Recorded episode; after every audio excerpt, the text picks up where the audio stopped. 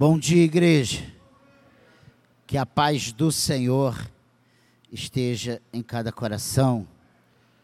Vamos nos preparar, vamos acalmar, aquietar o nosso coração. Vamos meditar na palavra do Senhor. Eu tenho um título para nós pensarmos nessa manhã. E eu gostaria que você abrisse sua Bíblia no Evangelho de João, no capítulo, a princípio, no capítulo 10.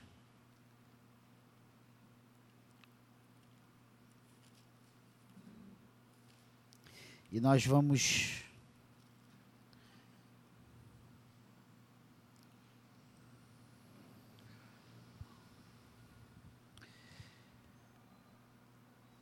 Jesus, a solução para todos os que o buscam. E pensando na nossa, nas nossas necessidades e que tem sido já falado muito aqui de púlpito, nós temos visto uma correria de um lado para o outro em busca de solução para os seus problemas. Hoje, quando você vê qualquer programa, programa de entrevistas, você vê que o assunto principal abordado é a alegria, é a solução, é a paz, é aquilo que o ser humano busca.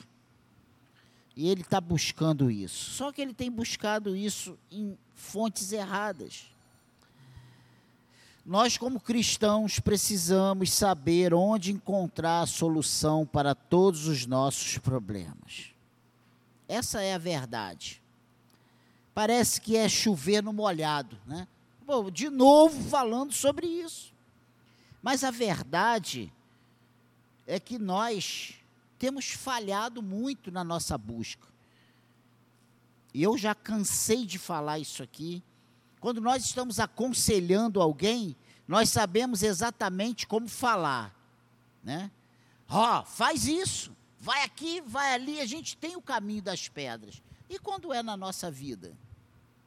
E quando nós precisamos dessa solução? Quando nós estamos precisando da ajuda do Senhor, quando nós precisamos tomar uma decisão, quando nós precisamos encontrar uma saída.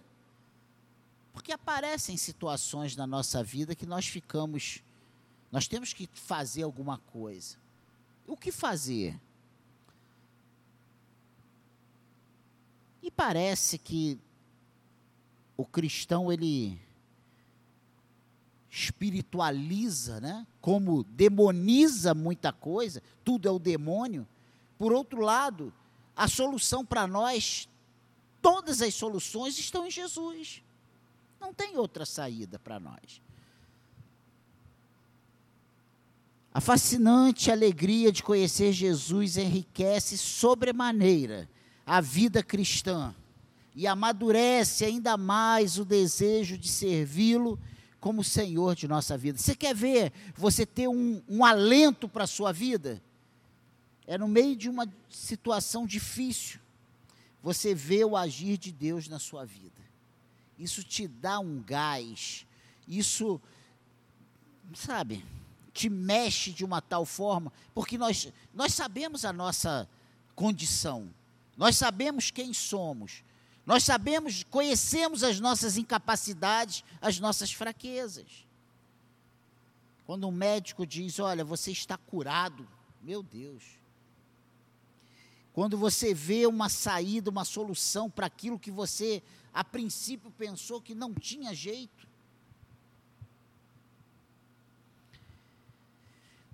Tem faltado essa alegria, sabe, de conhecer Jesus. Essa alegria, ela tem faltado na vida de muitos crentes no século 21. Tem faltado. Tem faltado.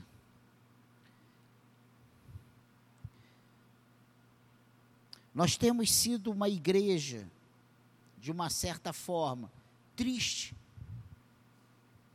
preocupada, correndo também de um lado para o outro, porque nós estamos sendo incentivados por aquilo que nós vemos. E o que nós temos visto aí fora é essa correria. Parece que o amor tem se esfriado, parece que a nossa fé tem esfriado. E aqui em João, Jesus se apresenta como cinco coisas fundamentais na vida de todos os seus servos. E nós vamos ver, a primeira está aqui em João 10. Por isso que eu falei que a princípio seria João 10, versículo 9. Olha o que, que diz aí.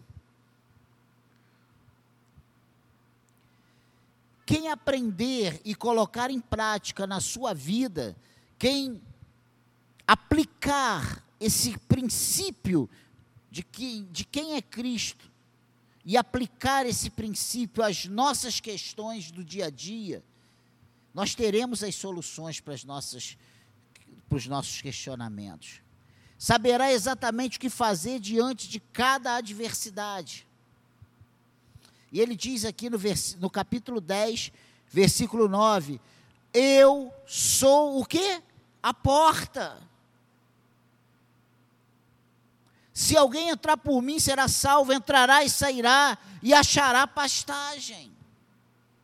Quantas vezes no nosso dia a dia, nas questões da nossa casa, do nosso trabalho, as nossas questões internas, pessoais, lá do nosso coração, nós olhamos para dentro de nós, olhamos para a situação e dizemos: precisamos de uma saída e eu não vejo nenhuma saída.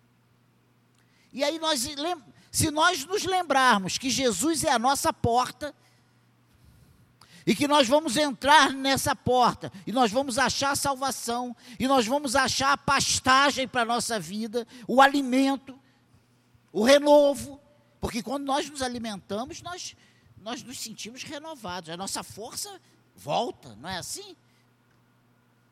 E Jesus ele coloca se ele se coloca, eu sou a porta. Se alguém entrar por mim, será salvo. Olha só que coisa. Entrará e sairá e achará pastagem.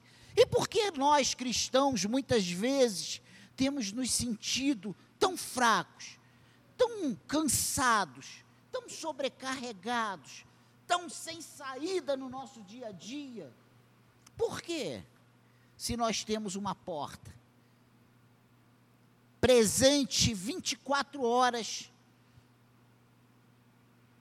Durante todo o nosso, todo nosso mês, todo o nosso ano.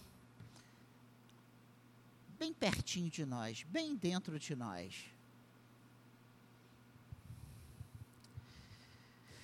Passagem, ele diz: Eu sou a porta, eu tenho passagem de um lado para o outro. Por onde passam as ovelhas do verdadeiro aprisco, ele é essa porta. A questão é: nós somos ovelhas desse aprisco do Senhor? Nós nos vemos como ovelhas mesmo? Nós sabemos quem somos? Essa porta, que é a porta de escape contra o lobo que está aí fora procurando nos devorar, a Bíblia diz que o inimigo é como um leão ao nosso derredor, procurando uma oportunidade para nos tragar, e Jesus é essa porta que nós temos como fugir dessas situações. Por que certas situações nós nos sentimos tão impotentes que não há outra maneira senão cair no laço que o inimigo armou para nós? Nós temos aplicado esse princípio que Cristo é a nossa porta nós temos recorrido a Cristo. Presta atenção! Nós temos recorrido a Cristo nessa situação difícil que vivemos. Ou nós, ah, deixa a vida me levar, vida leva eu, né? E vamos lá. Será que nós temos feito certo?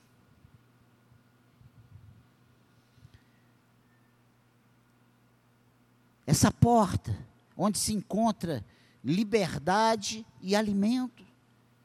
Nós não precisamos de intermediários, nós não precisamos, sabe, interlocutores, pessoas que façam essa mediação entre nós e Deus. Nós temos livre acesso a Deus porque o nosso mediador é Jesus Cristo.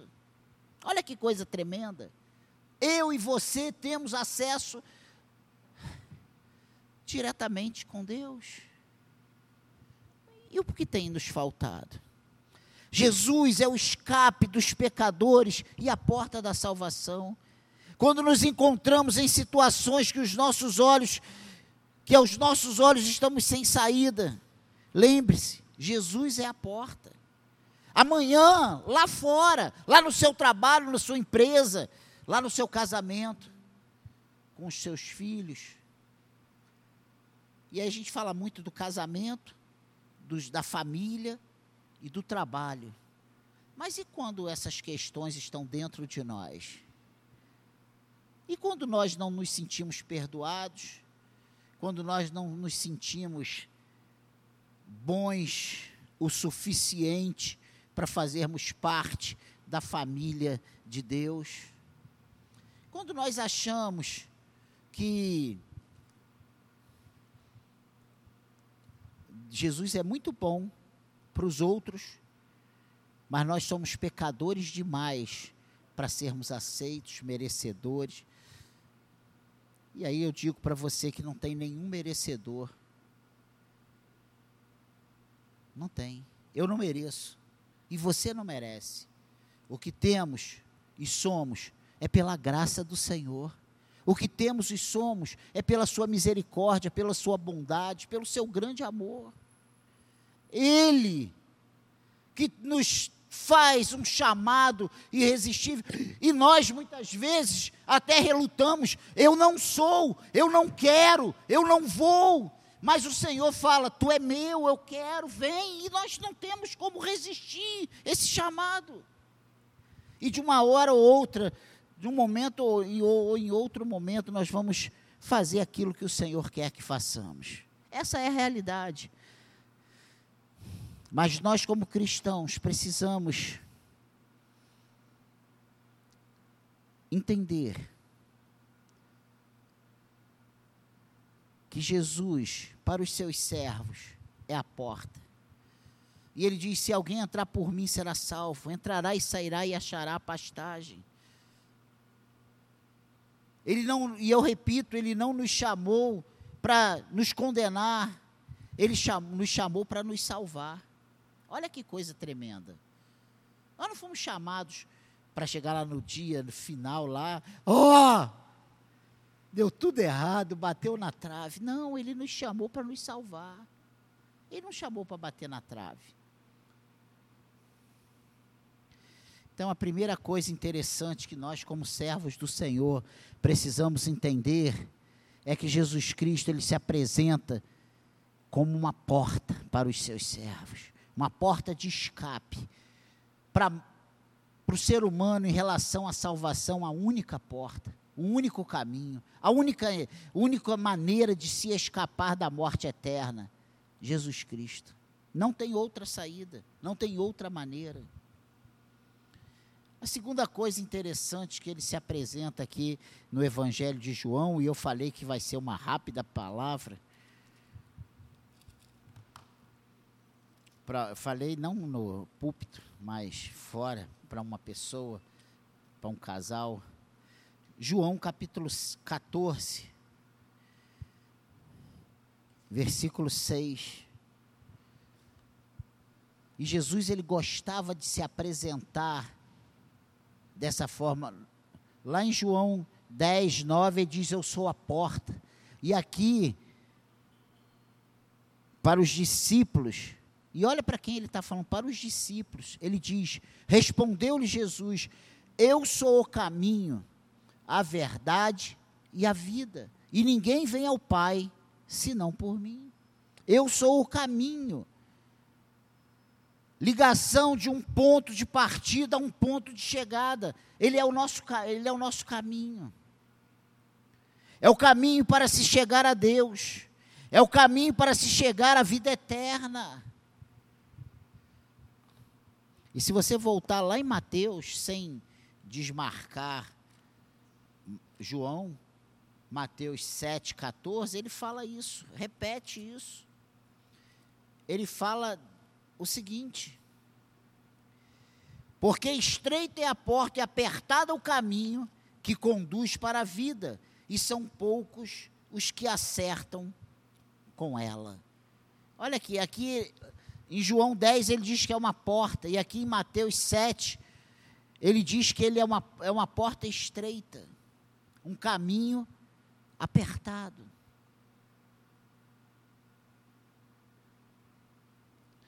Não é um caminho fácil. Mas, na verdade, ele é o único caminho seguro. Não precisa ir lá, Provérbios 14, 12 diz: há caminhos que ao homem parece direito, mas ao cabo dá em caminhos de morte. O caminho que o nosso coração nos manda trilhar, com certeza vai nos levar à morte eterna. Jesus é o único caminho direito, é o único caminho certo a ser seguido. Nós temos aplicado Jesus como nosso caminho? A verdade é que o nosso coração pede para andarmos por tantos lugares, fazer tantas coisas, e aos nossos olhos são coisas que parecem tão boas, e muitas vezes são coisas boas, são coisas pertinentes. A questão toda é que nós, muitas vezes, como cristãos, não temos sabido fazer a escolha certa. O que convém e o que não convém. E já é a quarta pregação que eu falo seguidamente sobre isso. Tudo é lícito, mas nem tudo convém.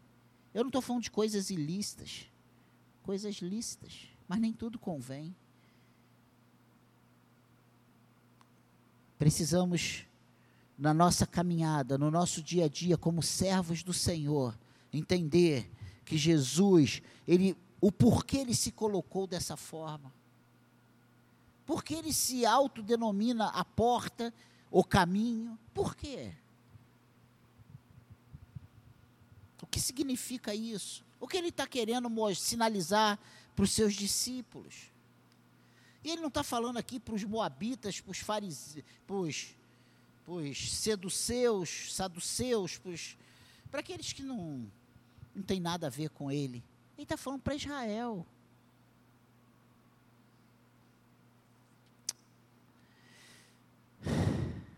Jesus é o caminho legítimo que devemos trilhar.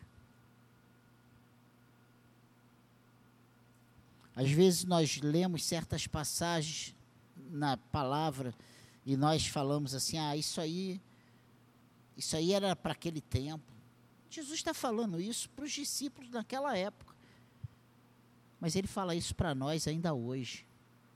É aplicável, esse princípio é aplicável a nós. Jesus é o caminho legítimo que devemos trilhar, não há outro. Não há outro. O mundo está repleto de caminhos de engano, caminhos enganosos. Mas Jesus ele não para por aí, ele não para só dizendo que ele é o caminho e que ele é a porta, mas em João 15 ele diz uma coisa muito interessante. Jesus se autodenomina eu sou. Logo no versículo 1 do capítulo 15 de João, eu sou a videira verdadeira e meu pai é o agricultor. Olha que coisa tremenda. Eu sou a videira verdadeira. Ele fala de vitalidade e frutificação. Eu sou a videira. Existem muitas coisas aí nesses dias se dizendo videira, mas a verdadeira é só Jesus. A união de Jesus com seus discípulos, ela é íntima. Deus cuida da vide e poda os galhos quando necessário. E nós, pastor, mas o que, que tem a ver isso com a minha vida? O que Jesus está falando aqui é que nós, como servos do Senhor, precisamos estar enxertados nessa videira, precisamos estar sendo nutrido, alimentado, sustentado por essa videira. E a nossa uma pergunta para nós nessa manhã: nós temos sido nutrido por Cristo? A nossa força o que nos trouxe aqui nessa manhã? Espero que não tenha sido o ar condicionado. se nós formos bem matemáticos, peraí, ficar lá duas horas, de, no, de dez a meio-dia, duas horas, sem ar, sem ventilador. Não, nós não podemos estar aqui por isso. Precisamos estar aqui para prestar culto, precisamos estar aqui porque Ele é a nossa videira. Sem Ele, nós não teremos condições de sermos produtivos no seu reino. Sem Ele, nós não teremos o alimento necessário para nos manter na nossa caminhada. Unido a Cristo, produz-se uma grande quantidade de frutos. Fora de Cristo, seca-se e é queimado com fogo. É isso que ele diz aqui no versículo 6. Se alguém não permanecer em mim, será lançado fora, a semelhança do ramo, e secará, e o apanham, lançam no fogo e o queimam. Quantas vezes passa no nosso coração, na nossa mente? O que, que eu estou fazendo ali? Por que, que eu não vou viver minha vida, aproveitar meus dias? Eu ainda sou jovem né? Porque, vê se não passa isso. Jesus é o doador da vida com quem devemos estar ligados. Jesus não é algo para nós, não é um clube que nós nos inscrevemos, pagamos uma mensalidade e vamos lá bater o nosso ponto. Isso aqui, o servir, o ser servo de Cristo, vai muito além disso vai muito além de estar reunido, muito além de dar dízimo, muito além de, de fazer parte de uma denominação. O ser cristão é estar ligado intimamente com Cristo, é estar sendo nutrido, alimentado por Cristo, viver. Paulo diz: o viver para Cristo é lucro. Precisa ser o nosso lucro não a nossa perda. Ah, meu Deus! Ai, eu, agora eu sou crente. E a gente coloca isso com uma dificuldade. Eu ouço muito isso de quem viaja para fora do país. Não podemos fazer conversão. Nós temos que gastar lá, em, comparando um dólar com um real. Senão a gente entra em parafuso. No reino de Deus nós não podemos fazer comparação. Ah, quando eu não era cristão, eu fazia isso, eu fazia aquilo e eu fazia aquilo outro. E agora eu não posso mais fazer. E se nós fizermos isso, a nossa carne vai sempre gritar que nós estamos no prejuízo. Mas quando olhamos para o nosso homem interior, nós entendemos que nós não estamos perdendo nada. Perdendo é quem está pensando que está ganhando. Aquele, o homem sem Deus, ele é pobre, miserável e nu. Essa é a realidade. Jesus, ele se apresenta, eu sou a videira verdadeira. E ele diz no versículo 2: Todo ramo que estando em mim não der fruto, ele o corta, e todo que dá fruto limpa, para que produza mais fruto ainda. Há uma ação contínua do Espírito Santo de Deus na vida do cristão.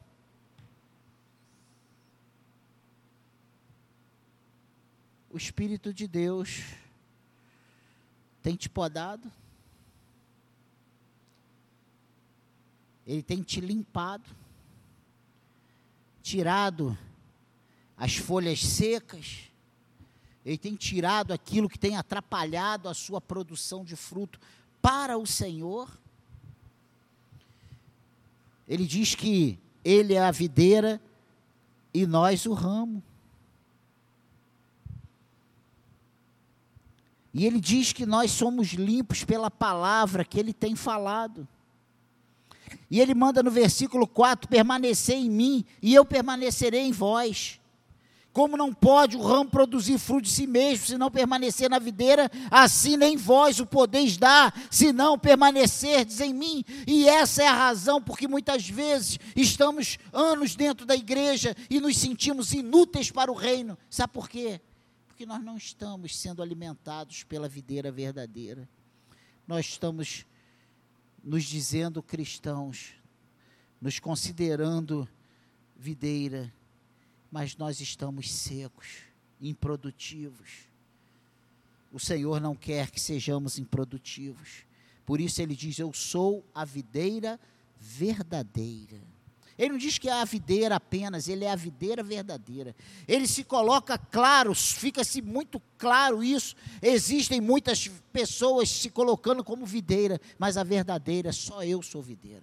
Só eu sou a videira verdadeira. Não tem outra videira que possa conduzi-los a uma produção de fruto eficaz aos olhos de Deus, que não seja eu.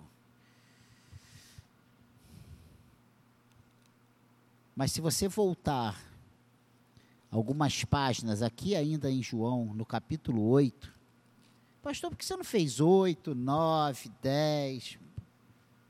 Volta aí algumas páginas, 8, versículo 12.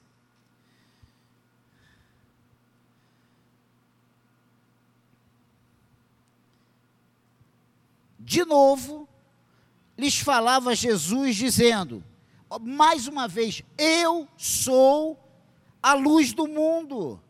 Quem me segue não andará nas trevas, pelo contrário, terá a luz da vida. Meu Deus. Jesus, como luz, ele afugenta as trevas do engano e do pecado.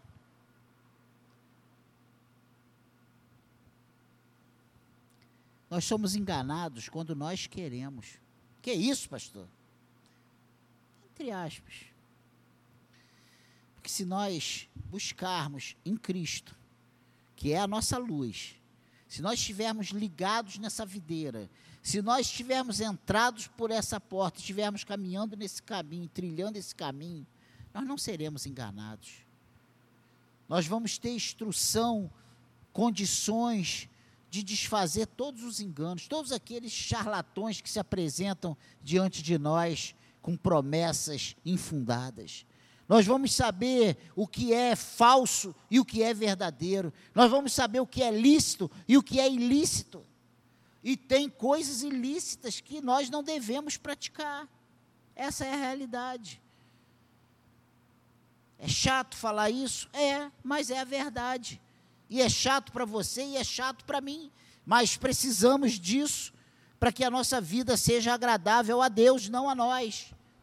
Jesus, como luz, ele afugenta as trevas do engano e do pecado. É impossível para aquele que está ligado em Cristo fazer alguma coisa que não seja a vontade dele, que não saiba que está fazendo uma coisa errada. Não tem. Não diga que é verdade, porque eu não quero saber, eu vou fechar o olho. Mas você sabe quando está fazendo errado. Você sabe quando que você está fazendo aquilo ali não não está agradando ao Senhor. Você sabe. Não não concorde. Só só ouça. Não dê bandeira. Nós sabemos. Sabe por quê? Porque o Espírito Santo de Deus habita em nós. Gente, é impossível você fazer alguma coisa. Ah, eu era inocente, eu não sabia que isso era errado. Você pode falar isso nos primeiros dias, mas quando você começa a se envolver com Deus, quando você começa a ouvir as pregações, quando você começa a ler a Bíblia, quando você começa a orar, quando você começa a ter intimidade com Deus, o Senhor vai nos limpando o pai vai tirando as folhagens secas, aquelas coisas. E a gente até faz, porque a gente faz, mas a gente tem consciência do que estamos fazendo. É verdade ou não é? Não é verdade isso, irmãos? Agora pode concordar. Não é verdade? É verdade. Você não concorda, amém. Se você não pratica, glória a Deus. Tu está quase lá na glória. Falta só cair. Esticado. Jesus, como luz, ele revela-nos o plano do amor de Deus. Um amor incomparável.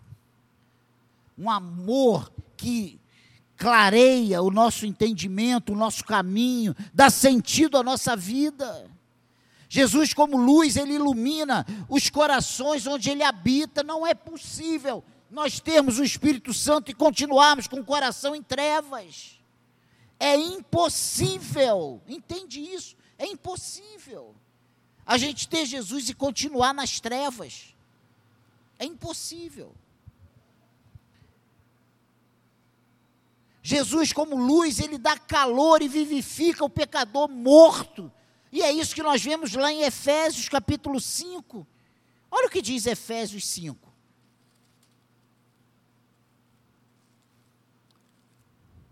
Versículo 14. Pelo que diz: Desperta, ó tu que dormes, levanta-te de entre os mortos, e Cristo te iluminará.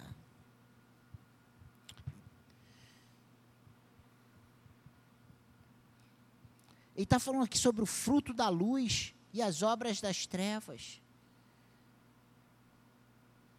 Antes vivíamos nas trevas. Mas aqui em Efésios capítulo 5, versículo 14, ele é muito claro.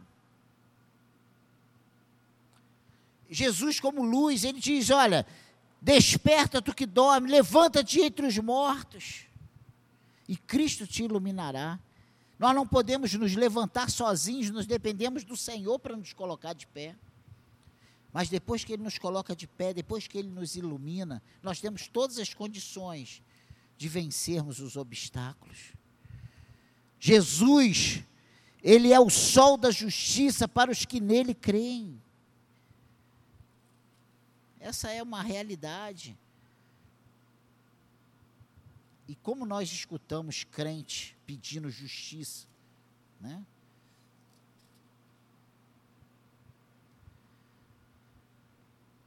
E ele fala isso lá no, no último capítulo de Malaquias, ele fala no capítulo 4, no versículo 2, só ouça, mas para vós outros que temeis o meu nome, nascerá o sol da justiça, trazendo salvação nas suas asas. Saireis e saltareis como bezerros soltos da estrebaria. Olha que coisa tremenda. Jesus, ele é a luz ele se declara: Eu sou a luz do mundo. Como está a nossa vida? Como está a nossa vida?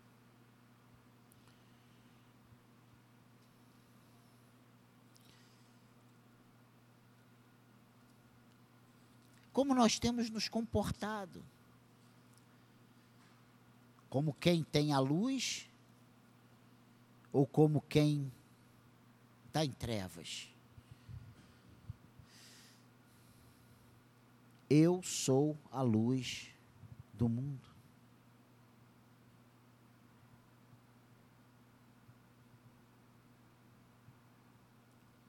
Nós temos vivido dias muito difíceis na Igreja de Cristo. Nós temos vivido dias muito difíceis no mundo em que vivemos. Nós temos vivido dias terríveis. E se nós olharmos a luz de Cristo, a luz do Espírito, para esse mundo, nós vemos como esse mundo está em trevas. Como o mundo. E olha, se você observar as pessoas, as pessoas estão numa correria desenfreada. Eles querem, eles buscam a luz, só que estão buscando a luz em lugares errados, onde não há luz. Ele está buscando uma porta de saída onde não tem porta. Eu me lembro muito daquela boate Kiss, né? Que foi a Kiss, não é isso? Que pegou fogo lá no Rio Grande do Sul. Diz que as pessoas procuravam uma porta de saída e não, não encontravam, só tinha uma porta de saída. E cheio de barreiras de contenção para a pessoa não fugir do local sem pagar. E com o resultado pegou fogo e todo mundo morreu queimado porque não tinha porta. Que é isso, pastor? Eu estou só usando um exemplo real, né? Centenas de pessoas mortas. E no lado, no campo espiritual, o que tem acontecido nesse mundo? São pessoas correndo de um lado para o outro, buscando uma saída, mas não encontra essa saída. E quando encontra, são pessoas, são videiras não verdadeiras, são videiras falsas, que enganam, seduz, mentem e cegam as pessoas a ponto de paralisar as pessoas, das pessoas não terem reação para sair, para se para tomar uma decisão e ficam à mercê dos enganadores. Jesus é a videira verdadeira. Jesus é a luz que ilumina a nossa vida. Ele é a luz que ilumina o nosso ser. Nós cantamos isso. Eu não vou nem me atrever a relembrar a música para você não sair correndo, mas é a realidade. Ele é a luz que ilumina o nosso ser, que dá sentido à nossa vida. E por último, ele diz: Eu sou. Capítulo 6 de João, versículo 35, para nós irmos para casa.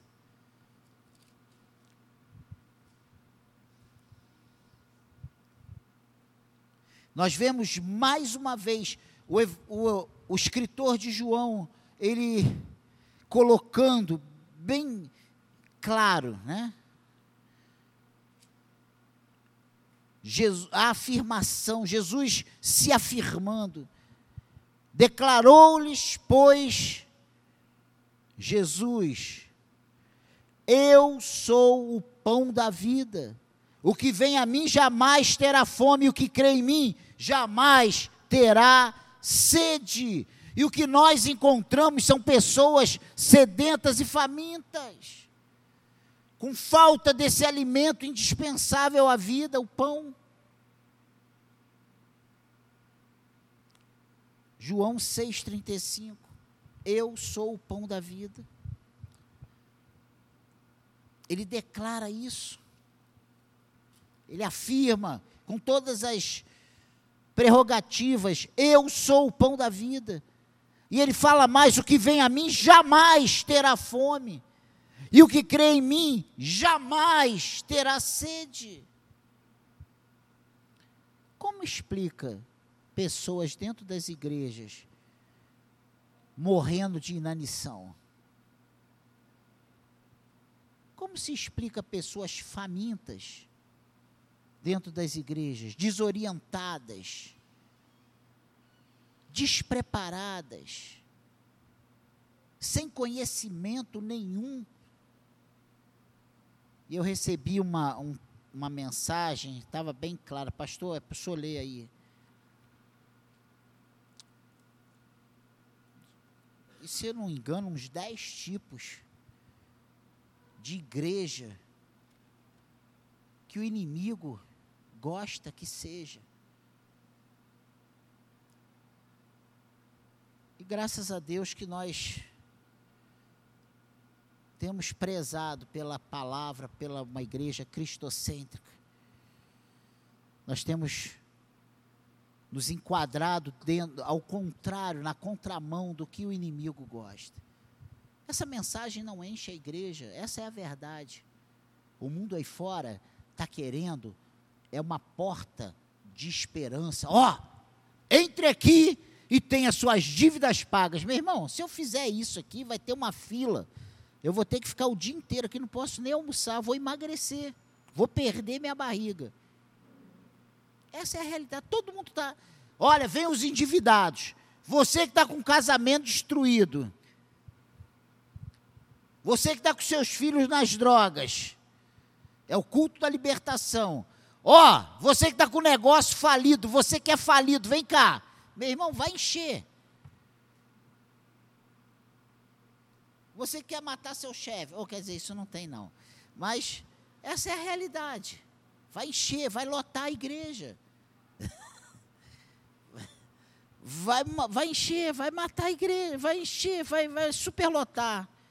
Ele diz: Eu sou o pão da vida. Eu sou o pão da vida. Nós temos todas as condições de nos alimentarmos do Senhor nessa manhã.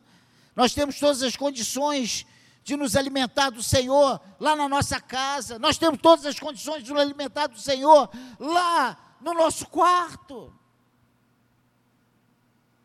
Ele é o pão da vida. E ele faz uma afirmação aqui tremenda. O que vem a mim jamais, jamais terá fome. E o que crê em mim jamais terá sede. Jesus, o pão da vida, ele alimenta o espírito com a palavra de Deus. Ele nos dá todas as condições de vencermos todas as tentações, de vencermos todos os obstáculos. Nós queremos, o mundo aí fora busca o pão, né? Ele busca.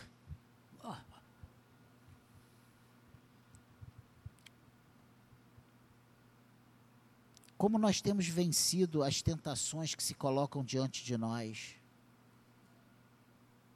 Como nós temos nos posicionado diante dessas questões, das nossas dificuldades? Como nós temos visto cristãos com vontade de tirar sua vida? Como nós temos visto cristãos deprimidos? Como nós temos visto cristãos querendo abandonar tudo e se enfiar lá no, no meio da mata? Essa é uma verdade. É uma realidade que não temos como fugir dela. Como vamos falar do amor de Cristo se nós temos sido cristãos amargurados, desesperançados, tristes, moribundos? Você conversa com a pessoa, ó oh, céus, ó oh, vida, ó oh, azar e aquele monte de urubu preto rodando em cima, né?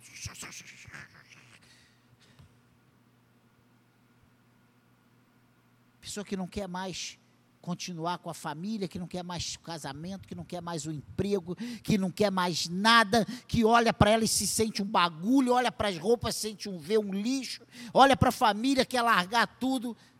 Não, né? Tem vontade de sair correndo, que todo mundo se exploda. Essa tem sido a realidade na vida de muitas pessoas que conhecem o Evangelho. Jesus é o pão da vida, que ele, ele, alimenta as emoções com a presença do Espírito Santo. Gente, nós temos o Espírito Santo de Deus, mas nós ainda continuamos muitas vezes deprimidos. Ah, pastor, o senhor, o senhor depressão, uma doença, e eu, eu creio muito nisso. E mudou muito a minha cabeça a respeito disso. Existe a enfermidade, sim, que precisa ser tratada, tomar remédio e ser cuidada, mas também nós precisamos alimentar a nossa alma com esse alimento que vem do céu. Quando nós alimentamos o nosso coração com frustrações, com amarguras, com decepções, com tristezas, nós estamos colaborando muito para entrarmos nesse processo, para que essa enfermidade se apodere de nós. Eu creio sinceramente nisso.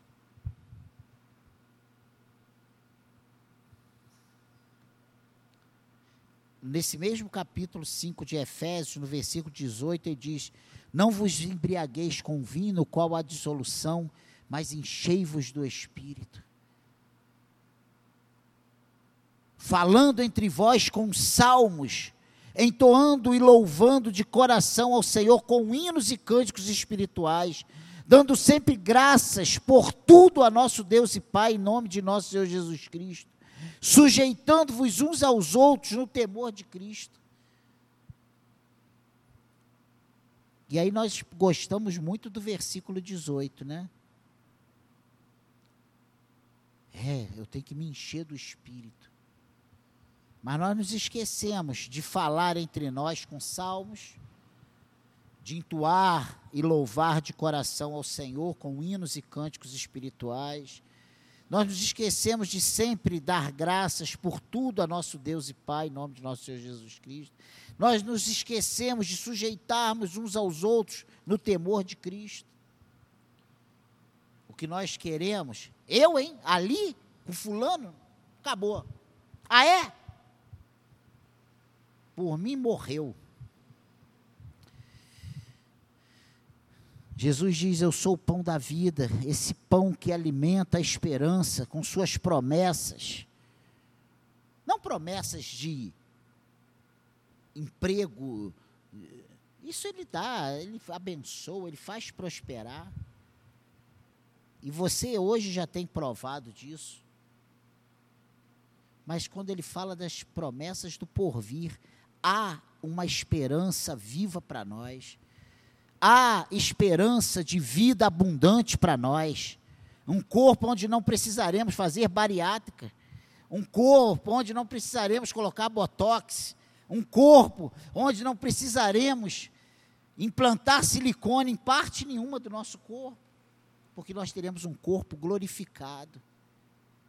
Nós teremos, sabe, uma vida eterna, onde não precisaremos do sol que queima demais ou, ou onde não tem sol que é frio demais. Nós vamos ter a luz do Senhor nos aquecendo, nós teremos a luz, o próprio Senhor nos iluminando. Nós vamos ter o Senhor nos ajudando a cada dia. Esse pão da vida que alimenta o nosso coração com a sua graça. E se você for aqui em 2 Coríntios, capítulo 12, deixa que eu vou ler para você, versículo 9. Ele diz o seguinte: Então ele me disse: Quem? O Senhor, a minha graça te basta, porque o poder se aperfeiçoa na fraqueza. De boa vontade, pois mais me gloriarei nas fraquezas, para que sobre mim repouse o poder de Cristo. Sabe essa resposta aqui quem teve? Paulo. Quando ele vem pedindo ao Senhor para tirar o espinho da carne. Sabe esse espinho que está aí te ferroando aí? Que pode ser um desemprego, uma doença, pode ser um problema na família, pode ser qualquer coisa, um problema com você mesmo.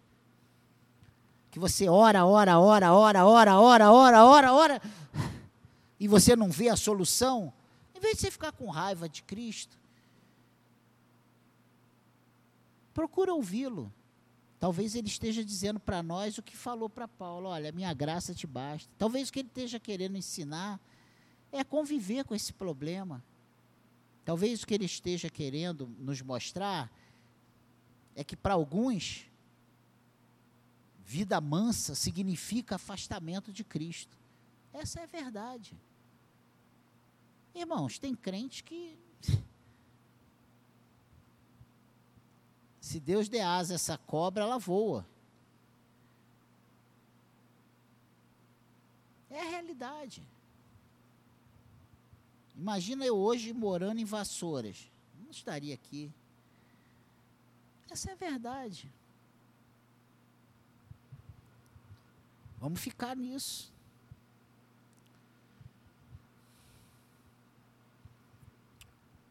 Jesus é o alimento capaz de nos dar vida eterna. Irmãos, vamos aplicar essas afirmativas do Senhor, essas qualificações do Senhor na nossa vida no dia a dia. Ele diz: Eu sou a porta, eu sou o caminho, eu sou a videira, eu sou a luz, eu sou o pão da vida.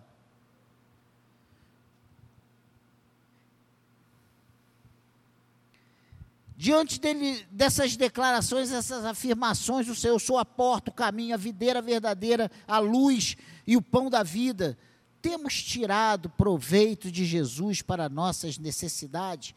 Presta atenção, temos tirado proveito desse Jesus para nossas necessidades? Que isso, pastor? Eu não fico aqui, eu não sou um aproveitador. Precisamos ser um aproveitador do Senhor.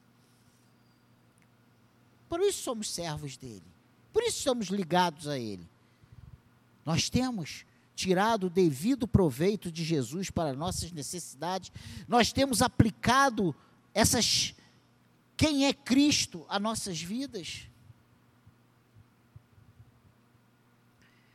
Mais uma pergunta, eu tenho mais três perguntas para nós nessa manhã.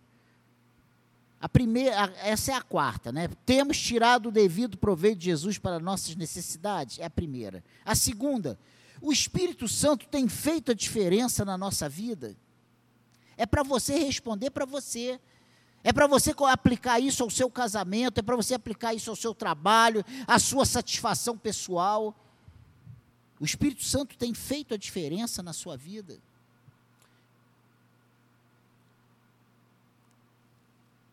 A terceira coisa, temos colocado Jesus diante dos nossos problemas.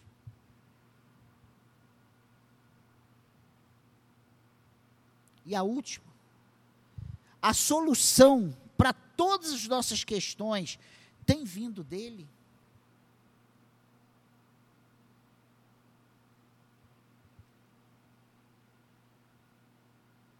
Ah, pastor, para eu fazer isso eu não preciso. Nós vemos na Bíblia Davi se reportando todas as vezes que Davi perguntou ao Senhor: Eu devo ir contra Fulano? Eu devo. Todas as vezes que ele fez isso, ele foi muito bem sucedido. Você acha que um comandante dos exércitos de Israel, o, o, o chefe militar, o, o, o rei de Israel, precisava saber se tem que atacar o inimigo ou não? Está muito óbvio. É para atacar. E nós temos agido dessa forma. É muito óbvio, eu tenho que decidir. Será? Em algumas vezes, nós vimos o Senhor falando assim: sobe por trás, fica ali aguardando, quando você escutar um barulho por cima das amoreiras, você vai, porque eu te dei a vitória. E quando ele chegava lá, já estava todo mundo destruído. Ele não precisava puxar a espada para fazer nada. Quantas vezes, nesse seu desafio, o Senhor está esperando apenas que você coloque para Ele: Senhor, eu estou com essa questão, o que eu faço? Porque a minha vontade, na minha ótica, é fazer isso, isso e isso. É isso que o Senhor quer que eu faça mesmo? Nós não queremos perder tempo nenhum da nossa vida perguntando uma bobagem ao Senhor. Essa é a verdade. Ah, isso é bobagem. A Bíblia diz que o Espírito Santo, ele habita em nós com ciúmes.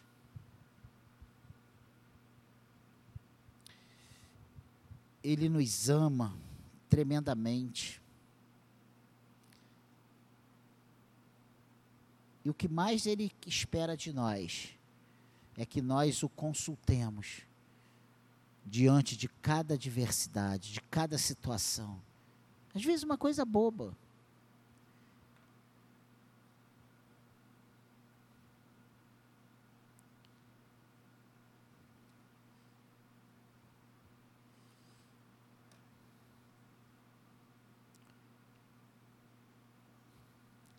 Nós temos, ao longo do tempo, nos esquecido de orar pela dor de cabeça, contra a dor de cabeça, nós temos esquecido de, antes do comprimido, fazer uma oração. Não estou dizendo que não dá o comprimido, não.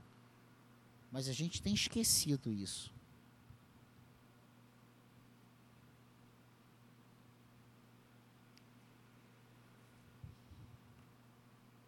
Não aguento mais. Estou indo embora. Pede demissão e depois fica dois anos desempregado, passando fome, precisando de uma bolsa de comida. E aí você fica, oh meu Deus, que humilhação, recebi uma cesta básica. Só contextualizando, só para você entender isso. Jesus é a porta, o caminho, a videira verdadeira, a luz do mundo e o pão da vida. Ele se denominou isso. Não foi nenhum homem que colocou, ah, ele vai.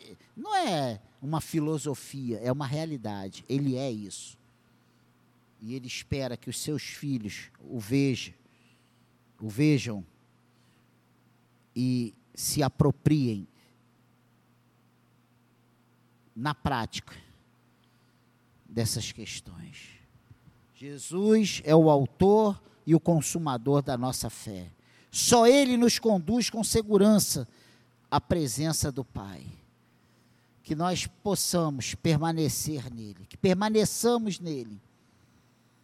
Amém, igreja? Essa é a palavra para nós nessa manhã.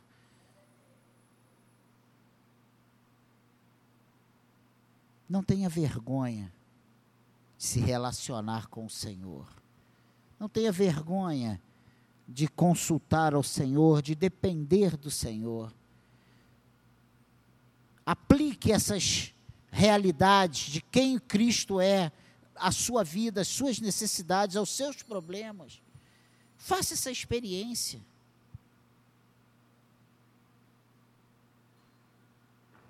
Amém, igreja?